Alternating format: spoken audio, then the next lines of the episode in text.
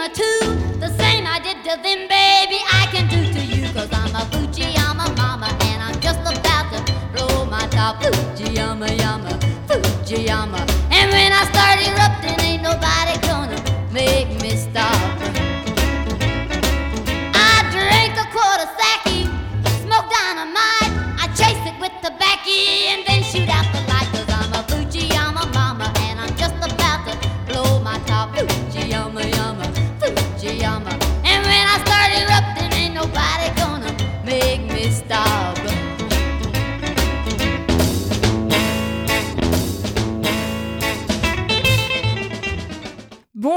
Bonjour, et bienvenue sur Radio Campus Lille. Si vous nous rejoignez pour cette nouvelle émission de Rebelle Rebelle, l'émission qui vous fait découvrir ou redécouvrir l'histoire des femmes de la musique populaire des années 50 à nos jours. Du folk, du blues, du rock, du rap, de la country, du reggae, de la pop, de la soul et même du jazz. Aujourd'hui, je vous emmène aux États-Unis dans les années 60 à la découverte des femmes de la scène du rock psychédélique. On s'attardera notamment sur la côte californienne. Alors on dit rock psychédélique, on dit aussi rock, car c'est une musique qui prend en partie sa source dans l'utilisation des drogues hallucinogènes, l'acide, le LSD. Au début des années 60, la jeunesse s'inspire de la Beat Generation des années 50, de Kerouac, de Ginsberg, et à cet idéal de vie centré sur la liberté, liberté de création, liberté sexuelle, s'ajoute pour les hippies le psychédélisme. L'usage des psychotropes est censé permettre l'accession à de nouvelles perceptions. Les groupes de musique pionniers de cette contre-culture, comme le Grateful Dead, prônent une vie en communauté, en connexion avec la nature, baignée de musique. L'apogée du mouvement aura lieu à San Francisco à l'été 1967, appelé Summer of Love. L'histoire retiendra le festival de Woodstock en 1969 comme la consécration du mouvement avant que celui-ci ne s'efface, doucement, tout cela se passe à San Francisco, dans le quartier de Haight-Ashbury, majoritairement, je l'ai déjà dit. Un quartier qui grouille, d'une nouvelle vision du monde, qui attire les jeunes Américains au point de traverser le pays en autostop. Ici, on fait fi des vestiges du passé, place à la modernité, place à de nouvelles perspectives, où les Noirs et les Blancs vivraient en harmonie, où les femmes ne seraient plus reléguées en cuisine, où la monogamie ne serait pas la norme, etc., etc. De fait, dans ces premiers groupes de musique psychédélique, ça devient la mode d'engager des chanteuses. Après les années 50, où les groupes musicaux étaient souvent entièrement masculins ou féminins, les groupes d'acid rock innovent. Certaines femmes seront aussi pianistes, flûtistes ou choristes. Il est relativement fréquent d'entendre une femme chanter dans les groupes de l'époque. Bon, tout est relatif évidemment, mais même sur une émission d'une heure, j'ai dû faire des choix cornéliens. Les femmes que nous allons évoquer aujourd'hui sont pour l'ensemble nées dans les années 40. Elles ont donc une vingtaine d'années alors qu'émerge ce mouvement musical. Elles sont jeunes, téméraires, inspirées, muses et parfois magiciennes. Ce sont souvent des histoires d'amour ou d'amitié qui les a poussées à s'investir dans la musique. On va tout de suite commencer notre trance hippie avec le groupe Peanut Butter Conspiracy, la conspiration du beurre de cacahuète, et sa chanteuse Barbara Robinson, dite Sandy, un des groupes phares de la scène de San Francisco entre 1966 et 1968 et qui se sépara en 1970. Après la séparation du groupe, Barbara Robinson a continué à chanter pour des films. Elle a joué, elle a dansé pour la comédie musicale Hair, célèbre comédie musicale rock comme les Américains savent si bien le faire et qui met en scène justement cette contre-culture hippie. Dans les années 70, Barbara Robinson a poursuivi sa carrière musicale. Elle est décédée sur scène, quasiment sur scène, en 1988. Le titre que je vous ai choisi s'appelle Living Loving Life et il date de 1968.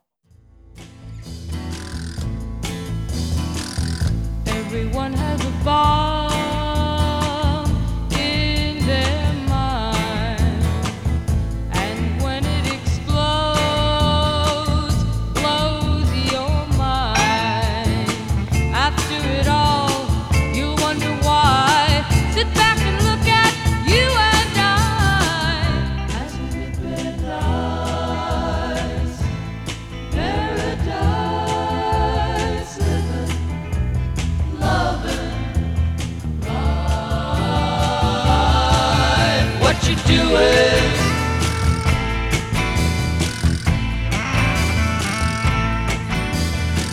Some dawn we will wake up all mankind, and the outcome will shake us.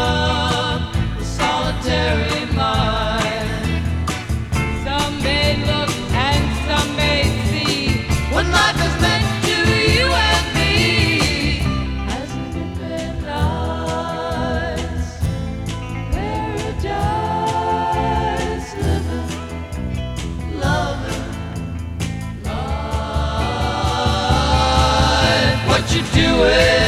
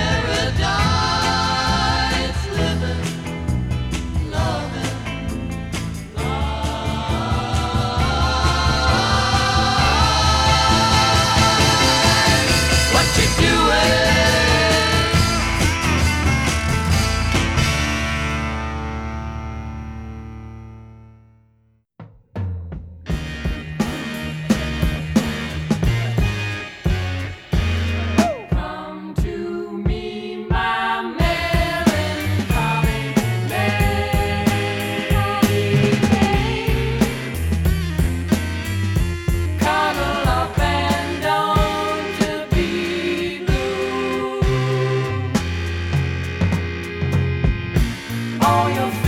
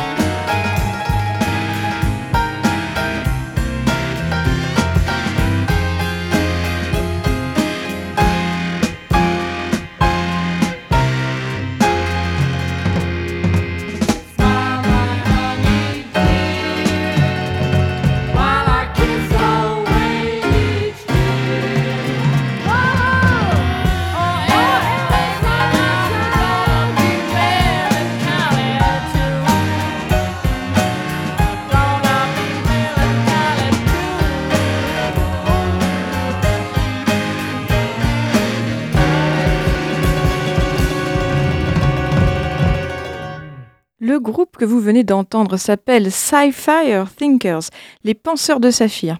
La chanson s'appelle Melancholy Baby et l'enregistrement date de 1969. Pour tout vous dire, j'ai eu beaucoup de plaisir à préparer cette émission car je me suis plongée dans une exploration musicale intense avec l'envie de tomber sur des pépites méconnues et ça a plutôt bien fonctionné. Les Saphir, Fa- les Saphir Thinkers font partie de ces groupes obscurs complètement passés à la trappe de l'histoire de la musique et qu'on a plaisir à redécouvrir. Ils n'ont enregistré qu'un seul disque sur le label Hobbit à Los Angeles, label bien nommé quand on connaît la passion des hippies pour Tolkien. Leur chanteuse s'appelait Peggy Richmond. Elle était parfois au poste de chanteuse principale, parfois aux harmonies vocales, comme c'était souvent le cas dans les groupes d'acid rock, et elle joue de la flûte sur certains morceaux. Alors si Peggy Richmond n'a pas accédé à la gloire en son temps, il y eut d'autres chanteuses qui se distinguèrent sur la scène de San Francisco. On trouve bien quelques autres formations psychédéliques en dehors de la ville, en Californie bien sûr, hein, mais aussi au Texas, sur la côte Est et même en Europe. Mais c'est vraiment à San Francisco que tout se joue, c'est là que les grands messes du Fillmore et de la Vallon Ballroom influencent le reste de la planète. Dans ces concerts, on prend du LSD, on se laisse gagner par la musique pendant que défilent des lumières colorées aux formes abstraites projetées sur la scène. Si on résumait un peu brutalement, on pourrait dire qu'il y a eu deux stars féminines du mouvement psyché, Grace Leak d'une part et Janis Joplin de l'autre. Et derrière elle, une poignée de musiciennes inconnues. Alors on va s'intéresser tout de suite à Grace Slick, cette figure de proue du mouvement, née en 1939. Elle épouse Jerry Slick et prend son nom.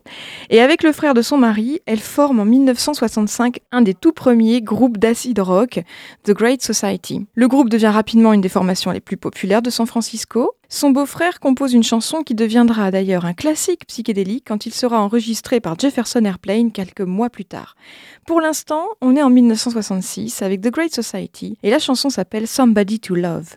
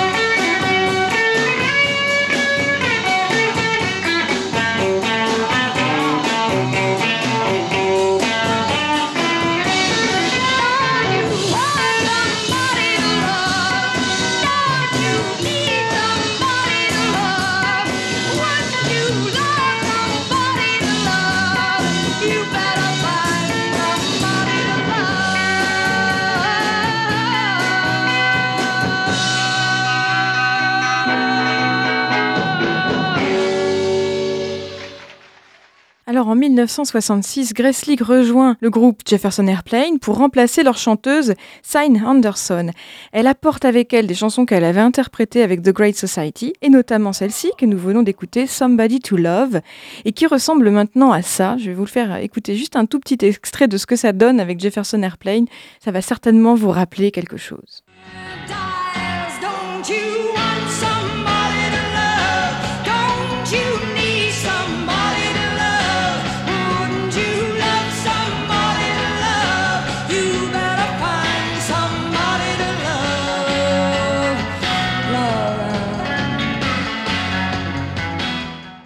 Voilà, un des grands, grands succès de Jefferson Airplane. Mais c'est surtout sa chanson White Rabbit que Grace a composée elle-même qui est devenue l'hymne, s'il en est, du mouvement hippie. Ce symbole de la fameuse expérience prônée par Timothy Leary, consommer des drogues hallucinogènes pour accéder à un nouvel état de conscience, plus libre, plus grand. La chanson commence ainsi, je vais vous la traduire. Une pilule te rend plus large, une pilule te rend plus petit. Mais les pilules que ta mère te donne ne te font rien du tout. Va demander à Alice quand elle fait 10 pieds de tout au long de la chanson, la métaphore est filée entre l'explosion de l'imaginaire d'Alice au Pays des Merveilles et la consommation de LSD. C'est un énorme, énorme succès pour le groupe. Il faut dire aussi que Grace Leak n'est pas du genre à faire de la figuration. Elle s'impose comme meneuse à une époque où les jeunes filles sages se crêpent encore les cheveux et portent des tailleurs propres. Avec sa forte personnalité, elle rayonne sur le quartier de Haight-Ashbury et sur la contre-culture américaine en général, faisant office de grande prêtresse de l'acid rock. Grace poursuivra une longue carrière musicale, de la pop au hard rock, en, solo parfois, en groupe, parfois en duo avec son nouveau compagnon, le guitariste de Jefferson Airplane, Paul Kantner. Plus tard, elle s'est mise à la peinture et au dessin. Elle a eu plusieurs démêlés avec ses addictions, notamment l'addiction à l'alcool, mais elle ne s'est jamais arrêtée de créer, de bouger, de revendiquer sa liberté de ton et d'invention. On écoute tout de suite White Rabbit en 1967.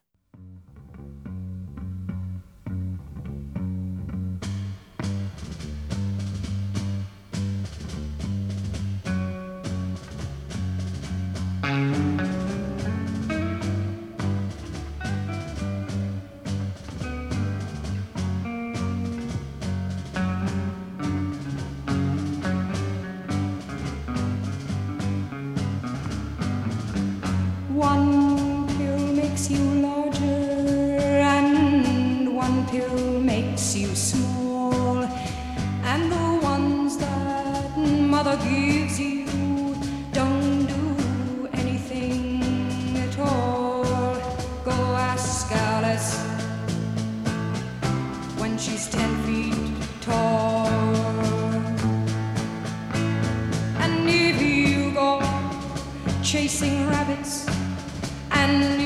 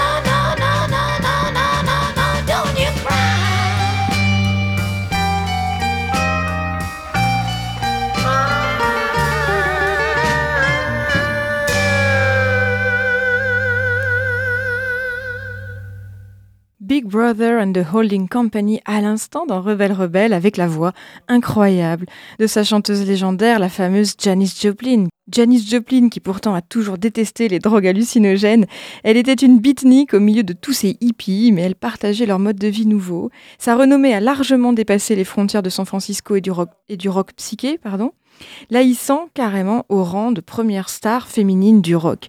Une sacrée rebelle, Janis Joplin, née en 1943 et morte d'une overdose en 1970. Pour aujourd'hui, on retiendra sa voix électrique qui se conjuguait si bien avec les distorsions des guitares psychédéliques. Le morceau que nous venons d'écouter s'appelle Summertime, vous l'avez certainement reconnu, c'est un, un grand grand classique de jazz daté de 1935, une berceuse qui évoque la vie difficile des Noirs américains dans ces années-là, notamment dans le sud des États-Unis. Cette version par Big Brother and the Holding Company est extraite de l'album Cheap Thrills de 1968, un album mythique, une référence absolue de l'acid rock classé parmi les meilleurs disques de rock de tous les temps, à écouter d'urgence si vous vous intéressez au genre bien sûr. Alors Big Brother and the Holding Company n'est pas le seul groupe psychédélique de San Francisco à mélanger le son acide aux racines de la musique noire américaine. Loin de là, il y a notamment le groupe Loading Zone, originaire de Berkeley, à côté de San Francisco, une des rares formations d'acid rock avec une chanteuse noire, Linda Tillery. Sa voix chaude et puissante euh, teinte magnifiquement, je dois dire, le son électrique de Loading Zone. Le groupe est un peu tombé dans l'oubli, mais Linda Tillery a poursuivi une carrière solo honorable. On va écouter tout de suite sa très belle voix en 1968 sur No More Tears.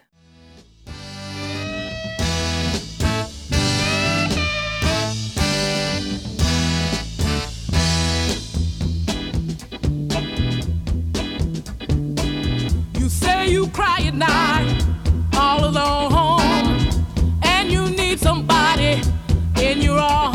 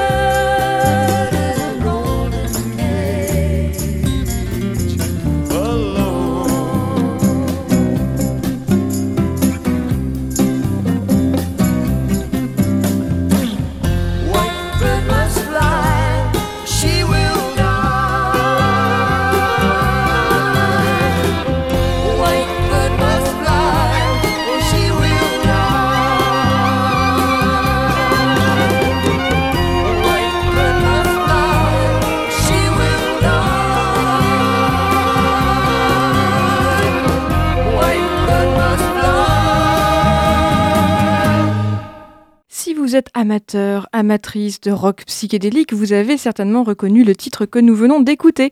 Cette longue balade de voix, celle de David Laflamme et celle de Patti Santos. Il s'agit bien sûr de White Bird du groupe It's a Beautiful Day en 1968. Six minutes rêveuses, intensément hippie. Concernant le groupe It's a Beautiful Day, il est à noter qu'il n'y a pas une mais deux femmes. Patti Santos au chant et au tambourin d'une part et Linda Laflamme à l'origine du groupe avec son mari David qui opère au clavier. C'est un groupe très très populaire à San Francisco à l'époque et que l'on retrouve régulièrement en concert sur la scène locale. Parmi les autres groupes psychédéliques avec chanteuse, dont l'aura perdure encore, il y a bien évidemment le groupe The United States of America avec sa chanteuse Dorothy Moskowitz. Ce groupe est culte, on peut le dire. Il est né lors du Summer of Love de 1967. Il faut vraiment aller écouter leur unique album de 68. C'est un must-have pour toute discographie rock, un peu plus curieuse et un peu plus pointue que la moyenne. C'est un des rares disques de ce genre à rentrer au classement des 200 meilleures ventes de disques au moment de sa sortie. C'est un disque enthousiasmant, bourré d'étrangeté et d'in- et d'invention. Ce n'est certainement pas un hasard si les deux fondateurs du groupe, Dorothy Moskowitz et Joseph Bird, ont tous les deux le goût de la recherche, de l'étude et de la contestation politique, comme ils l'ont pratiqué à l'Université de Californie avant de monter le groupe. Dans les années 2000, Dorothy Moskowitz est d'ailleurs devenue enseignante en musique auprès des enfants. On l'écoute dans Hard Coming Love en 1968.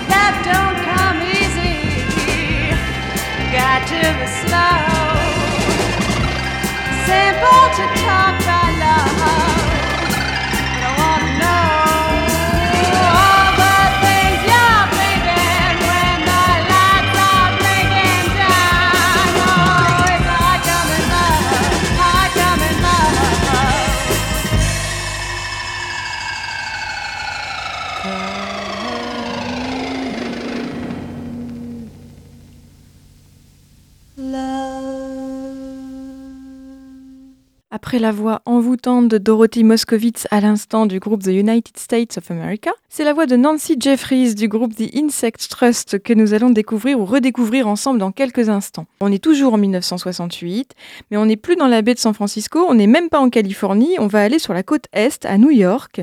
Le nom du groupe est tiré du chef-d'œuvre beatnik de William Burroughs, Le Festin Nu. On voit bien là l'influence de la Beat Generation sur la contre-culture des années 60. À noter qu'après avoir euh, fait deux albums avec le groupe, l'un en 1968 et l'autre en 1970, Nancy Jeffries a continué à travailler dans la musique, mais elle est passée du côté des maisons de disques en devenant directrice exécutive. C'est notamment elle qui a signé Suzanne Vega sur le label A&M en 1984. On l'écoute tout de suite, Nancy Jeffries, dans ses jeunes années en 1968, avant de devenir une daronne des labels dans les années 80.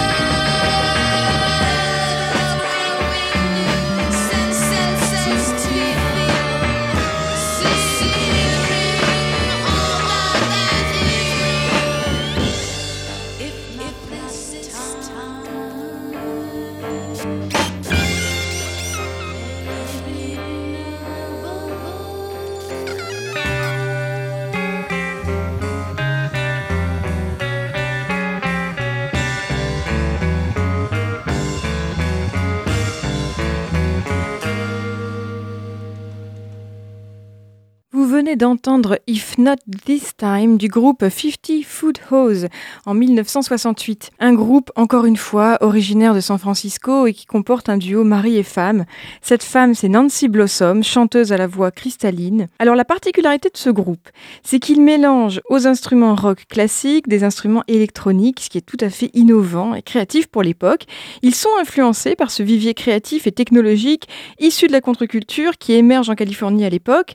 Cette effervescence verra son aboutissement avec le rayonnement de la Silicon Valley au sud de San Francisco, fameux berceau des GAFA, aujourd'hui incontournable. Le disque des 50 Foot Hose est à la pointe de l'expérimentation studio et des jeux psychédéliques. Le titre est parfaitement trouvé, Cauldron, le chaudron. Alors c'est à mon sens un petit bijou psyché que je vous recommande chaudement. La voix et l'énergie de Nancy Blossom naviguent entre ces nappes de sons synthétiques et électriques avec force et circonvolution. C'est un bonheur pour qui la musique expérimentale et psychédélique comme c'est mon cas. Le disque entier est une merveille. On va quitter lentement notre transe psyché avec une artiste méconnue. Encore une de ces pépites oubliées. Elle s'appelle Michelle O'Malley. Elle était chanteuse. Elle n'a produit qu'un seul album dans sa vie. C'était en 1969. L'album s'appelle Saturn Rings, les, anneaux de Saturne. Malgré des musiciens de talent, une écriture originale, c'est un album qui est un peu inégal, mais qui comporte cette chanson magique que je ne pouvais éviter de programmer aujourd'hui. Cette chanson s'intitule Fallen Angel, l'ange déchu, et on entend dans cette chanson l'influence des musiques orientales et notamment indiennes dans la culture psychédélique.